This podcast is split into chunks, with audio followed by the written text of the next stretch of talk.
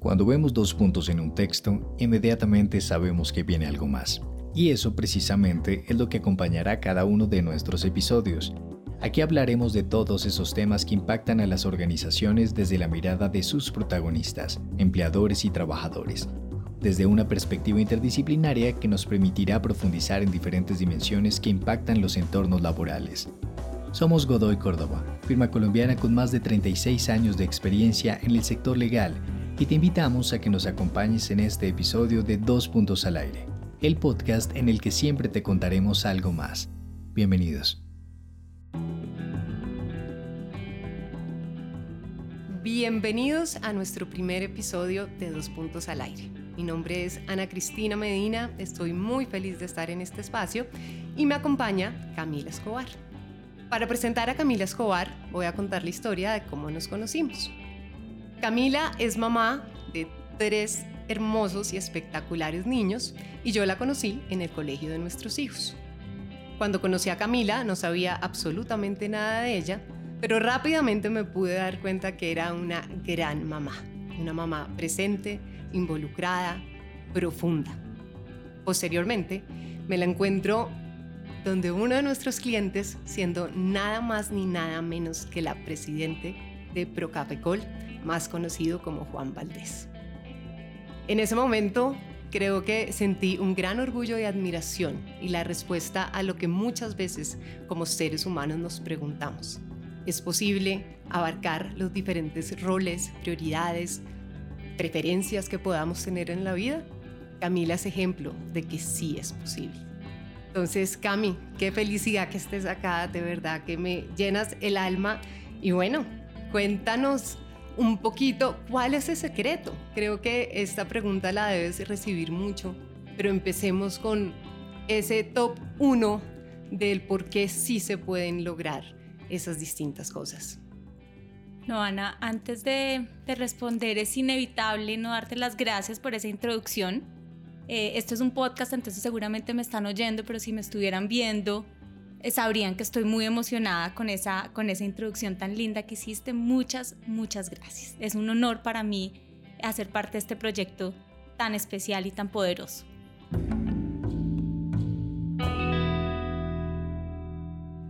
Camila Escobar recibió la distinción como líder empresarial del año 2021 en los premios Portafolio.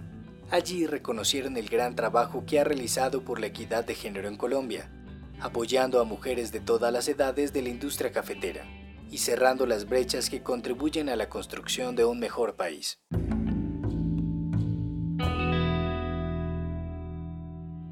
¿Cuál es el secreto? Esa es, una pregunta que incluso efectivamente la, he recibido varias veces, pero incluso la respuesta cambia. Porque es el secreto para qué. Eh, y eso es algo que yo creo que nos tenemos que preguntar todo el tiempo. Y, hoy, en, este, en este nuevo año, en estas nuevas oportunidades, después de una pandemia, te diría que cuál es el secreto para ser feliz, no para ser exitoso necesariamente. Y, dentro de esa felicidad, en mi caso, eh, está en este momento de mi vida poder llevar a cabo diferentes roles. Entonces ahí entra, digamos, la pregunta tradicional de, del éxito. Y te diría que la respuesta principal es la flexibilidad. Y es la flexibilidad en el sentido de setear las expectativas y poder llegar a priorizar las instancias de tu vida para dar respuesta a las diferentes responsabilidades. ¿Y por qué flexibilidad? Porque lo que me funcionó como una profesional empezando mi carrera y lo que me hizo ser feliz y exitosa en ese momento, seguramente no son las mismas herramientas que necesité cuando mis hijos eran pequeños o en este momento que voy a tener un hijo que ya casi va a ser adolescente. Entonces, la flexibilidad de acoplarnos a nuestras responsabilidades y a nuestras propias, eh, digamos, expectativas de lo que queremos ser. Pues qué maravilla Cami, porque primero, muy importante lo que dices, el secreto es la felicidad. Creo que los que te conocemos sabemos que tienes una luz infinita que demuestra que efectivamente eres un ser humano feliz. Pero además me llama mucho la atención cuando dices la palabra flexibilidad, porque si ves mi papelito es la primera palabra que tengo escrita sobre qué considero yo es ese secreto. Y en esa flexibilidad yo creo que hay una tarea bilateral. y esto va para ojalá todos los clientes que nos oigan, todas las empresas y empleadores, y es seguir convencidos que hay que dar flexibilidad, hay que dar formas en que las personas también puedan abarcar distintos roles. El horario estricto de 8 a 8 calienta la silla, creo que se vuelve el menos productivo. Creo que uno suele ser más productivo cuando precisamente puede abarcar distintas prioridades.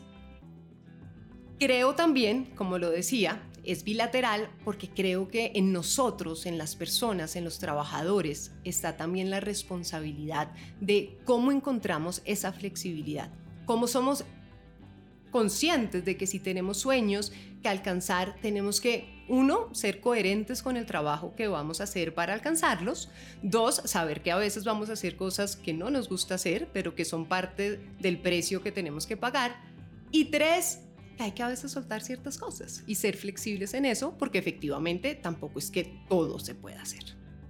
Bueno, Cami, un segundo tip. ¿Qué más en tu vida, en tu día a día, cómo abordas tu, tu vida, tu ser, tus hábitos? Bueno, un segundo tip y es eh, justamente planear.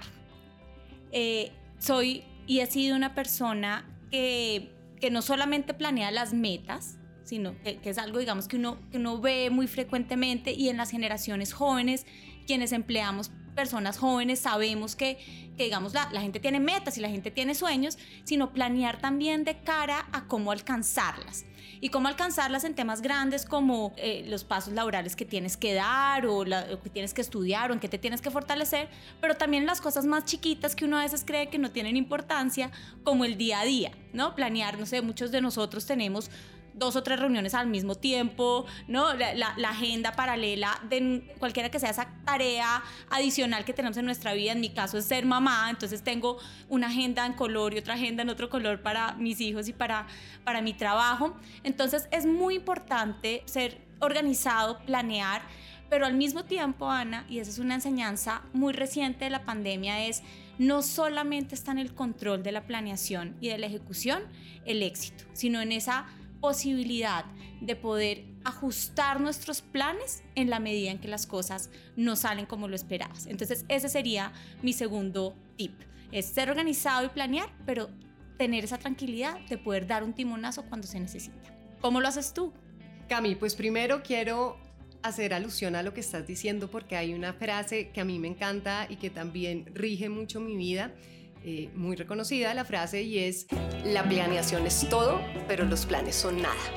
Y es el entender eso, es el saber, todo hay que planificarlo, pero hay que entender que estamos listos para que cualquier planificación, por extensa y profunda que sea, se cae en un segundo. Y es cierto, la pandemia no lo demostró. Creo que la planeación es importantísima también y creo que, y es algo que a ti te vi hacer alguna vez un día que estábamos en la reunión, y es como también entender que en esa flexibilidad no podemos ser tan cuadriculados de pensar lo que antes se pensaba y era usted vaya a la oficina de tal a tal hora, se olvida de sus otros roles, de sus otras responsabilidades y cuando salga se olvida de la oficina y empieza a ejecutar los demás roles, porque eso no es cierto. En mi caso también comparto el rol de mamá y uno está en mitad de una reunión concentradísimo, pero puede aparecer un tema prioritario de los hijos. Yo te veía a ti, lo decía en una reunión en donde anotabas una cosa, pero también metías en la agenda que es que tocaba inscribir a la niña el otro día a la clase de ballet entonces es, saber que no se pierde foco en lo que se está haciendo por el hecho de también hacer esa regla de los dos minutos y si es algo que puedo hacer en dos minutos, lo hago ya y lo anoto y soy consciente de que después le doy esa prioridad, pero en este momento por lo menos me queda anotado y me queda organizado. Total, y muchas veces sabes que funciona parquear las ideas. Y esto es algo que los que han trabajado conmigo me preguntan mucho, yo siempre tengo un esfero y tengo un lápiz. Todavía no he pasado a la tablet. Tengo que hacerlo. Y la gente me pregunta, ¿qué es lo que escribes en lápiz en la parte de arriba de tu cuaderno? Y son justamente ese tipo de cosas, inscribir a mi hija a ballet, que solamente escribirlo en la parte de arriba de mi cuaderno me da la tranquilidad y logro parquear la idea para efectivamente poder hacer la transición, o pues no la transición, sino mantener el foco en las cosas que, que, son importantes. ¿Por qué el lápiz? Porque lo borro. O sea, la escribí y lo borré. Entonces es muy chistoso porque la gente me pregunta, ¿pero qué es lo que escribes en lápiz en la parte de arriba de tu cuaderno? Y es justamente eso. Y es un gran secreto y un gran tip, porque hay dos opciones, o decir, no anoto nada porque no me quiero desconcentrar, pero es altamente probable que después a uno se le olvide. O lo hago ya del todo y pues ahí sí perdí completamente el foco. Yo también soy de libreta y esfero y listas interminables para después ir haciendo check y eso me da infinita tranquilidad para saber que todo por lo menos está anotado. y se logrará en algún momento.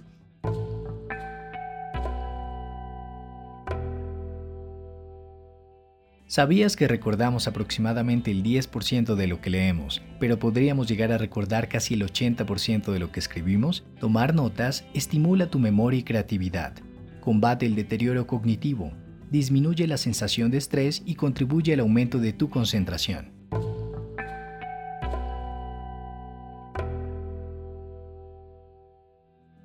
Bueno, Cami, y en tu día a día, un poco devolviéndonos a esa pregunta de hábitos, ¿Tienes algún secreto que digas, esto me da un poco más de energía? Y te lo pregunto porque a mí me parece curioso que a veces se piensa que para poder abordar dos roles, sean cuales sean, pues necesito mi tiempo para esos dos roles. Y que el adicionar temas como el ejercicio, la meditación, eh, hábitos alimenticios, pues es algo que te va a quitar tiempo para esas otras actividades. Yo soy de la línea que lo único que hacen esas cosas es darte más energía y posibilidad de organizarte, ser flexible y demás. Coincido 100% eh, con, tu, con tu línea y tu teoría. Yo eh, pienso eh, que realmente para poder hacer todos los roles que tenemos en, en la vida es necesario, es importante cuidarnos a nosotros mismos y llenarnos de energía. Cada vez me convenzo más que si nosotros estamos bien, todas las demás cosas van a poder estar bien. Entonces, en mi vida diaria incluyo ejercicio, yo creo que casi que todos los días de la semana. Eh, el día que, que no lo hago, incluso se siente. No me salto un almuerzo por nada del mundo. Estas personas que dicen como, no almorzado, son las 6 de la tarde, yo miro y digo, pero eso no quiere decir que todos los días tenga bloqueado de 12 y media a 2 y media como hacían anteriormente nuestros, eh, nuestros predecesores o nuestros abuelos. No, pero, pero, oigan, se nos alargó la reunión, pedimos almuerzo, ¿qué hacemos? No? O sea, cuidarse mucho en, en atendernos nosotros mismos en buscar espacios que nos saquen también de las, de las preocupaciones o que nos saquen eh, del día a día. Entonces coincido 100% que así como hablábamos de cómo, cómo logras, cómo logras que la felicidad, la felicidad no, no se puede lograr sin estar bien. Y, y, en mi caso, en mi caso particularmente, el ejercicio, la alimentación, la buena compañía, rodearse de gente que te haga bien es súper, súper importante. Y no, yo creo que todos lo sentimos, ¿no? Cuando uno está con un equipo, yo siempre hablo de mi equipo, pensé que venía, ¿cuál es el tercer tip? Iba a decir el tercer tip y tal vez el más importante es rodarse bien, y eso creo que puede incluir en esta pregunta, porque sí se necesita un equipo, no se puede hacer solo, yo tengo un equipo en la oficina, tengo un equipo en mi casa, tengo un equipo en mi familia, eh, y todas estas cosas creo que apuntan al bienestar, y además cuando se lidera, se lidera un equipo, se lidera una compañía o se lidera a sí mismo, cuidarse a sí mismo a un ejemplo a los demás. Y es impresionante cómo eso permea no solamente, eh, digamos, no solamente está en uno mismo, sino en los demás. Yo me he dado cuenta de eso con, con mi equipo. Yo tengo varios hombres y me acuerdo mucho al principio que alguno me decía, eh, no, es que nunca en mi vida he ido a una presentación de mis hijos o, ya no hago ejercicio porque yo ya no tengo tiempo. Y cuando te ven a ti, eh, ven este ejemplo, digamos, se permea ese bienestar también. Entonces, convencida acerca no solo el bienestar propio, sino el de los demás.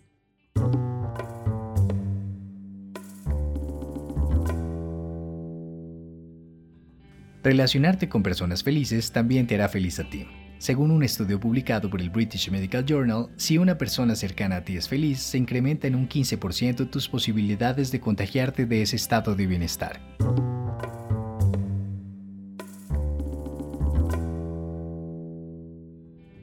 el éxito no se va a construir ni se va a alcanzar, o la felicidad, que es muchísimo más importante, eh, si uno no está bien, si, si, el ser integralmente considerado no está en bienestar, llámese eso una buena alimentación, eh, el ejercicio, que sin duda, contrario a pensar que quita energía, creo que está más que comprobado que te la va a dar, y esas otras cosas que inclusive sean esos gustos personales. Yo creo que todos tenemos que encontrar qué nos recarga, porque sin duda alguna, yo estoy segura, Camin, que más allá de todos estos magníficos tips, has encontrado momentos de desgaste, de cansancio, de agotamiento, que son parte de la vida y de la belleza de la vida, esta curva emocional y, energética, pero que necesita uno saber, bueno, ¿qué me voy a regalar como ser humano para recargarme? Sin culpa de, bueno, pero al hacer esto abandoné a mis hijos, abandoné el tenis, que es que también quiero jugar tenis y no lo estoy haciendo, o cualquier otra de esas actividades, es entender esto me va a recargar y me va a dar energía para enfrentar mis distintas prioridades. Yo te oigo y coincido plenamente. En mi vida también está el ejercicio presente todos los días. Trato de buscar igual placer en el ejercicio, que me gusta, me gusta funcional, me gusta hacer yoga, me fascina. Entonces le saco ese espacio que te confieso antes decía, pero ¿cómo? O sea, en vez de estar con mi bebé, voy a estar haciendo yoga, en serio, qué clase de madre es y además después me voy a ir a trabajar. Entendí que soy mejor madre y soy mejor trabajadora cuando le saco ese espacio al yoga. Eh, y qué maravilla lo de almorzar. Yo también el desayuno y el almuerzo en mi vida son sagrados. Creo que si no, el genio también me puede cambiar. Eh, pero, Totalmente. Cami, y, y, en bienestar alimenticio, ya que tocamos ese tema del almuerzo, ¿tú hay algún tema que hagas? A mí, por ejemplo, me encantan los batidos verdes, me encanta la teoría de... A mí me cuesta trabajo restar. A mí que me digan que no me puedo comer una hamburguesa y me siento profundamente frustrada porque me la disfruto totalmente. Pero lo que hago entonces es balancear con incluir una cantidad de alimentos o superalimentos, como se dice hoy en día, para sentir que mi cuerpo está sano y balanceado. Llámese los batidos verdes diarios, eh, temas como la cúrcuma, la moringa.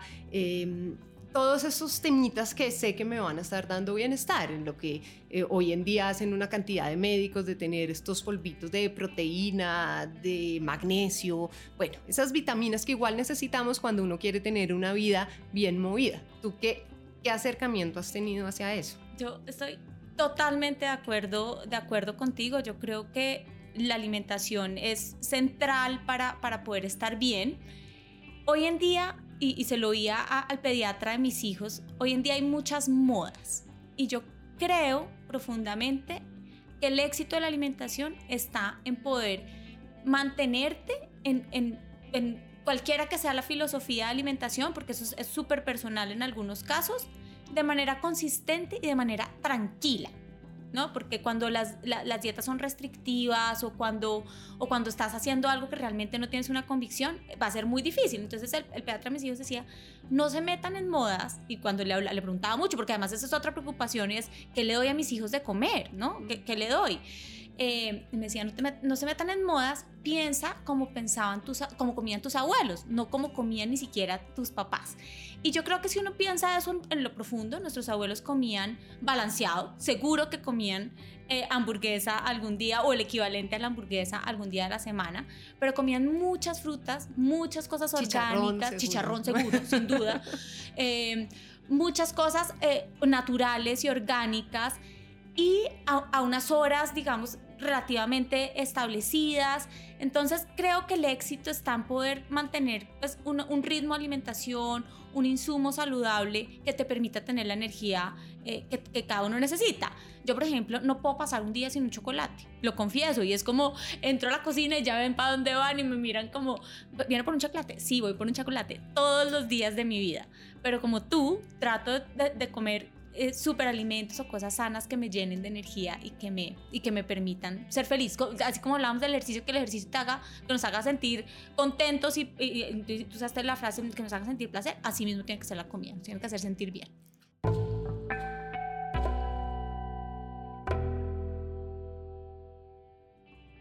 Algunos de los superalimentos más conocidos son las semillas de chía, manzanas, plátanos, cereales integrales, uvas, aguacate, avena, yogur, brócoli, remolacha o cúrcuma.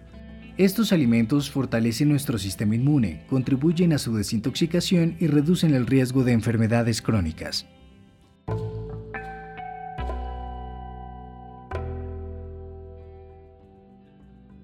Bueno, Cami, antes de pasar eh, a otro temita relacionado con el propósito, quiero preguntarte si tienes algún otro tip.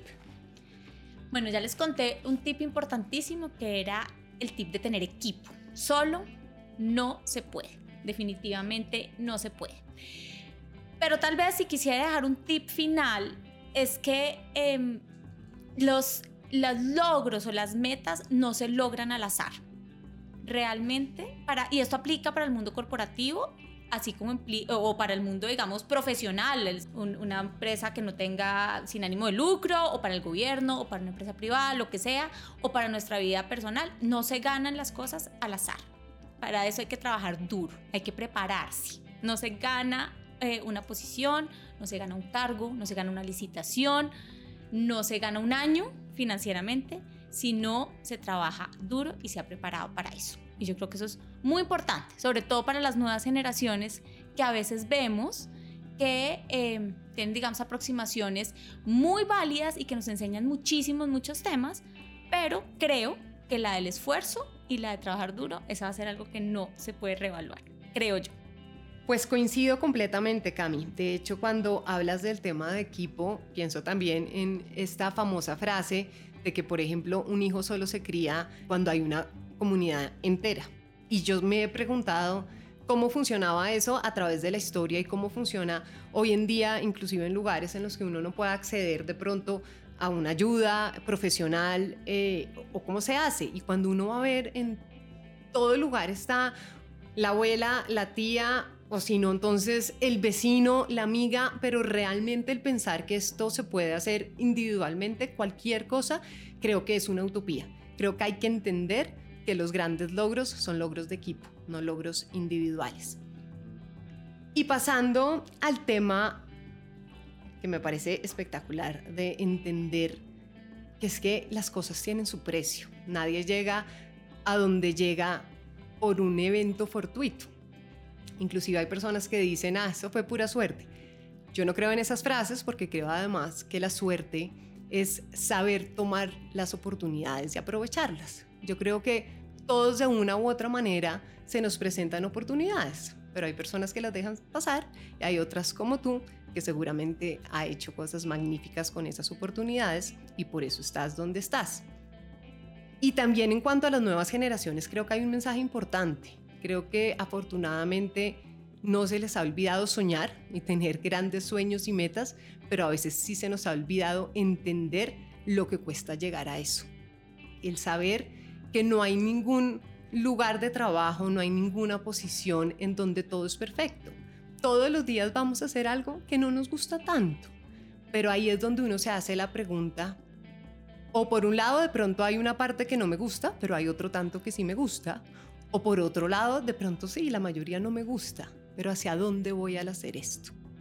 Y eso toca un poco el siguiente tema del que te quería hablar y es, bueno, yo creo que todo esto tiene sentido si hay un propósito. Yo creo que uno puede lograr barajar estos diferentes roles con su vida profesional si sabe que esa vida profesional crea como un sentimiento de propósito, entendiendo que es que el propósito no es el mundo perfecto, no es, es que no es necesariamente el estoy construyendo casas, es sentir acá hay algo que me conecta con lo que quiero ahorita o con lo que quiero en un futuro. ¿Qué piensas tú de eso? del propósito laboral, porque es que además se habla tanto y yo la verdad quisiera hacer un podcast solo hablando de esto y ojalá llegue, pero contigo quisiera como tocar ese tema del tan sonado propósito laboral, porque además, y qué pena y añado una cosa, para mí es importantísimo entender que contrario a lo que muchos piensan, el propósito no te lo genera tu compañía o tu empleador.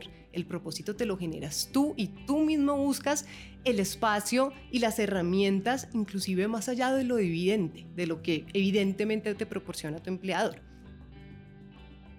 Entonces, ¿qué opinas? Totalmente de acuerdo. Y aquí quisiera responderte o conversar contigo mm, para ver qué piensas, no desde la teoría, porque la teoría nos dice, em, no sé, las marcas con propósito son más exitosas y te, te muestran índices, ¿no? Las marcas con propósito logran atraer mejor talento. O sea, hay realmente una cantidad de estudios de, sobre el tema del propósito, pero yo quisiera hablarte sobre lo que yo siento. Y lo que yo siento es que para mí sería muy difícil trabajar en algún lugar en donde no tuviese una conexión personal con lo que estoy haciendo todos los días. Que coincido contigo, no todo lo que hago en todos los momentos me gusta, pero me gusta y me apasiona lo que siento que voy a dejar al haber trabajado en el lugar en el que estoy. Hoy en día en Juan Valdés. Entonces, lo que quiero decir es, o sea, lo que yo he entendido es no podría trabajar en un lugar donde no tenga una gran afinidad con lo que está buscando esa empresa o ese lugar. Eh, sería imposible para mí. Y de hecho a veces pienso, Dios, ¿cuál será mi próximo trabajo si es que alguna vez lo tengo? Porque es que realmente necesito asegurarme que tenga una conexión con lo que voy a estar trabajando y lo que voy a estar impulsando.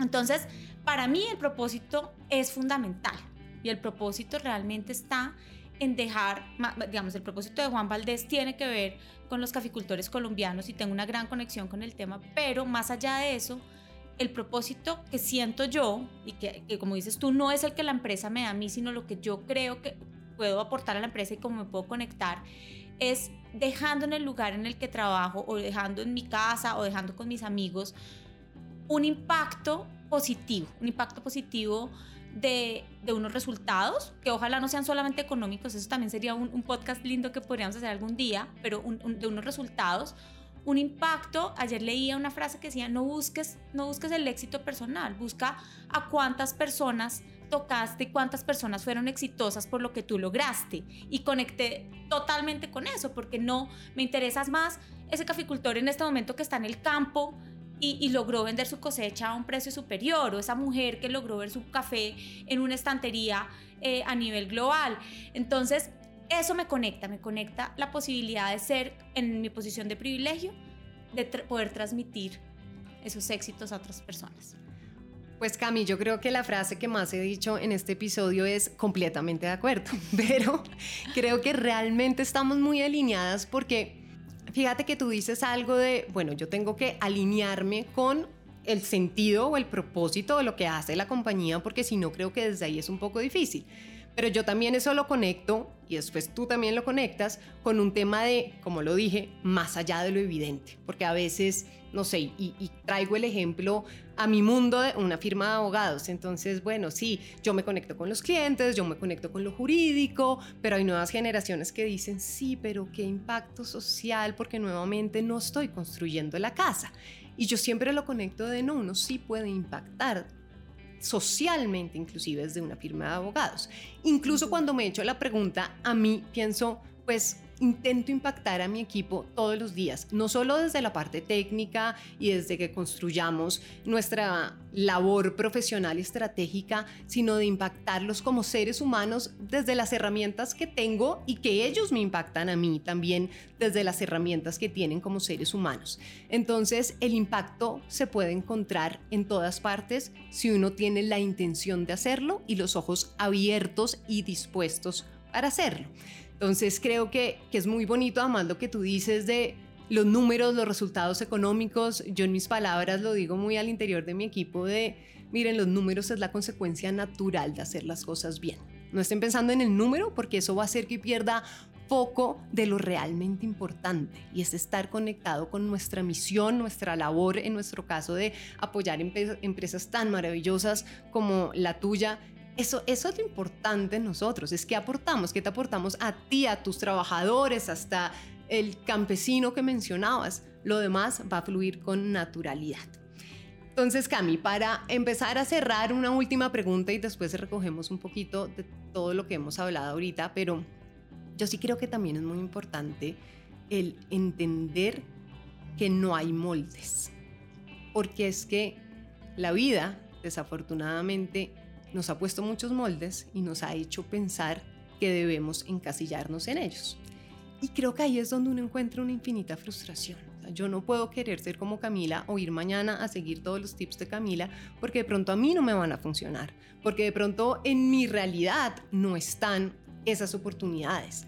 Cada quien tiene que encontrar, y yo creo que es el mensaje de hoy, más allá de que ahorita igual recogemos todos esos maravillosos tips, ¿qué me funciona a mí? Alineado con eso y alineado con encontrar mi bienestar, ¿qué me funciona a mí?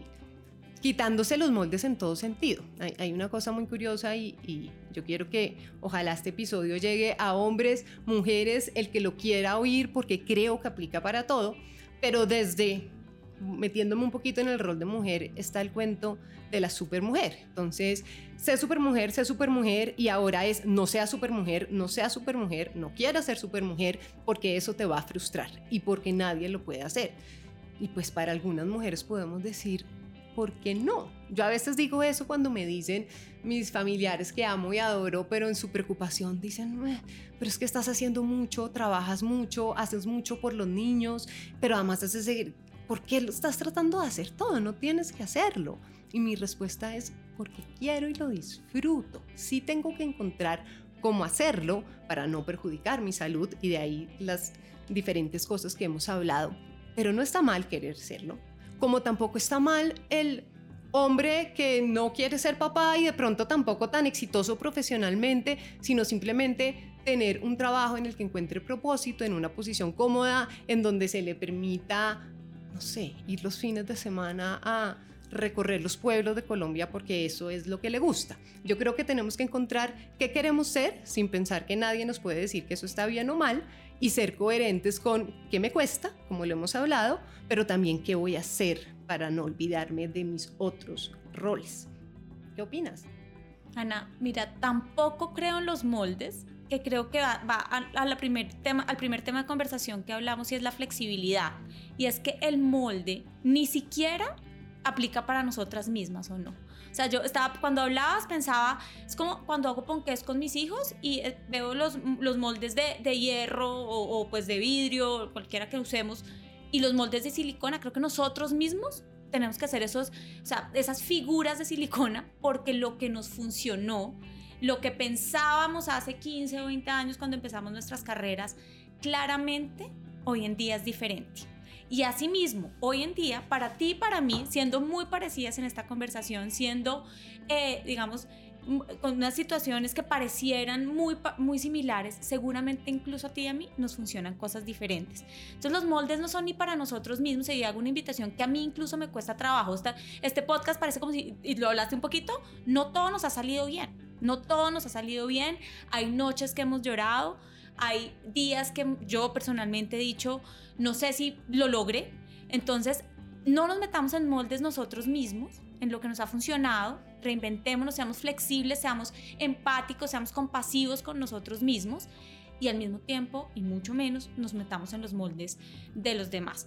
Yo creo que hay que tener una apertura importante, aprender y a oír y a, identificar cosas que le han funcionado a otras personas. Yo, por ejemplo, ahorita tengo un privilegio grandísimo de tener una coach que tuvo una carrera profesional parecida a la que tú y yo estamos llevando, pero que tiene unos años más y mira en el retrovisor y tiene cosas muy lindas para decir. Y yo creo que eso es importante y eso no es meterme en su molde, simplemente aprender de eso, pero eh, llevando cada uno de nosotros lo que nos haga lo que nos haga exitosos, lo que nos haga felices y a veces diciendo, eso que me funcionó, no me está funcionando entonces voy a cambiarlo y voy a ser eh, humilde en, el sentido de decir, no, algo, algo no está bien y voy a cambiarlo.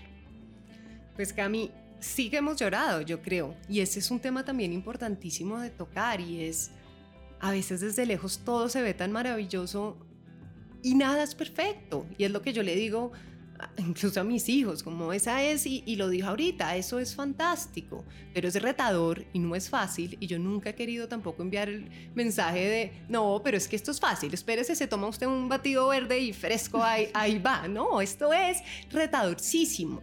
Ahí está en, pero esto es lo que quiero y creo que tú y yo hemos dicho, sí, esto es lo que queremos a pesar de esos días que hemos dicho, lo queremos dejar todo porque ¿qué es esta carga?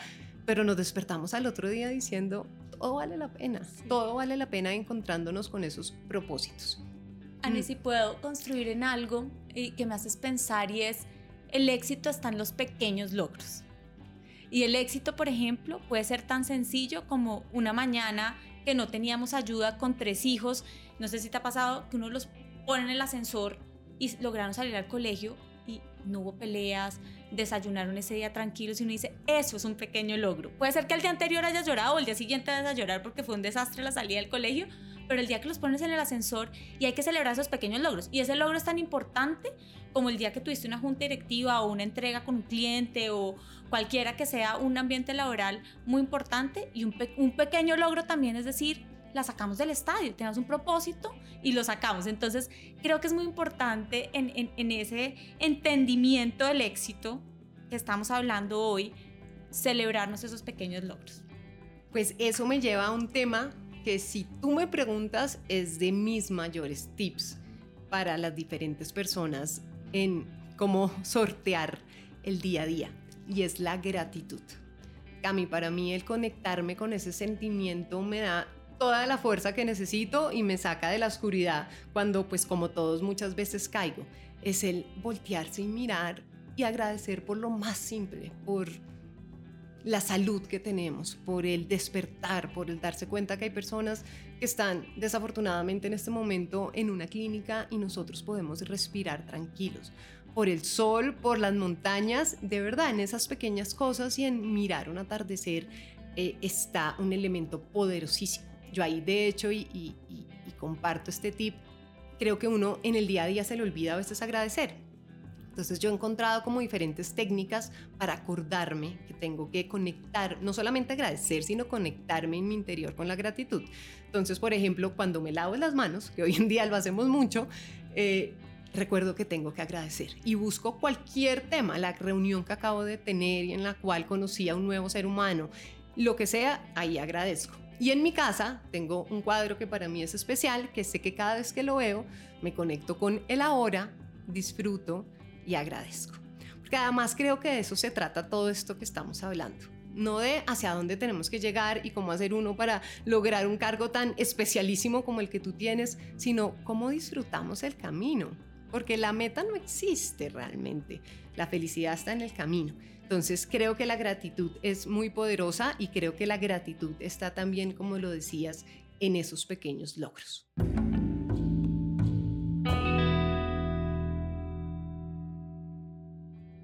En dos puntos al aire te queremos recomendar un libro que revela los beneficios científicos de la gratitud, considerada como la más impactante intervención de la psicología positiva.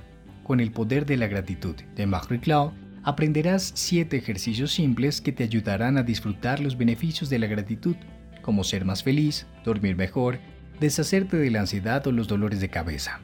No te lo pierdas.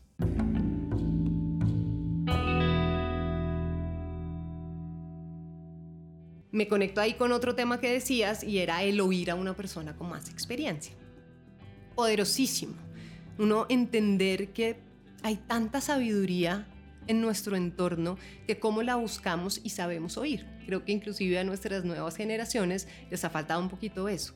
Entre más hemos avanzado en la historia, como que menos poder le damos a las personas de mayor edad, a las personas expertas y llegan ellos y piensan que de pronto se las saben todas, con todo el respeto porque los amo y son fantásticos y de ahí viene la flexibilidad que decías y es que hemos cambiado nuestra forma de trabajar y una de ellas nuestra forma de liderar y entender y acoplarnos a nuevas generaciones y pensamientos. Y yo siempre he dicho, la labor está en nosotros y no en ellos.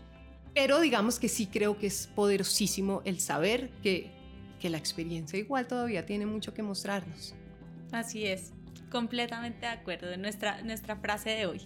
Bueno, pues Cami, creo que hay que recoger maravillosos tips que hemos hablado. Entonces, la flexibilidad, el saber ser flexibles, el planear, entendiendo que los planes pueden cambiar y de ahí la flexibilidad, el parquear las ideas, eso me fascinó, el saber que las ideas pueden estar, pero las podemos parquear, por ejemplo, como tú, anotándolas con un papel y lápiz no dejar de almorzar, no dejar de estar en bienestar, encontrando lo que para cada uno signifique el bienestar. El tener un gran equipo, saberse rodear, saber qué se puede delegar, saber que los logros son grupales y no individuales y por supuesto encontrar el propósito más allá de lo evidente. Cami, qué maravilla de espacio, lo he disfrutado infinitamente. Tengo que decirte que te admiraba infinitamente, pero voy aún más. Es más, voy a terminar con una infidencia. Cuando yo te conocí tenía dos hijos, con todas las ganas de tener el tercero, pero decía, eso es imposible. Después de conocerte, me di cuenta que era posible y hoy soy muy feliz siendo madre de tres hijos. Así que gracias por ese gran ejemplo. Nuevamente, no solo de que se puede ser madre y trabajar, sino de que podemos sortear los diferentes roles, prioridades y preferencias que tengamos. el agradecimiento es absolutamente eh, mío. Gracias, gracias por este espacio. Te admiro profundamente también. Eh, realmente disfruté profundamente poder conversar contigo hoy, aprender de ti y dar las gracias. Pues ojalá nos vuelvas a acompañar en este podcast que seguro estará lleno de muchos episodios. A nuestros oyentes, ojalá hayan disfrutado esta charla tanto como yo lo hice y muchísimas gracias por oírnos. Estén atentos a un próximo episodio. Esperamos que hayas disfrutado este episodio de Dos Puntos al Aire en el que te contamos algo más si te gustó, síguenos en Spotify, LinkedIn y Facebook como Godoy Córdoba o en Instagram como gc-abogados. Hasta pronto. Los contenidos discutidos en Dos Puntos al Aire expresan la opinión de nuestros moderadores e invitados, pero no representan la posición de Godoy Córdoba frente a las temáticas desarrolladas.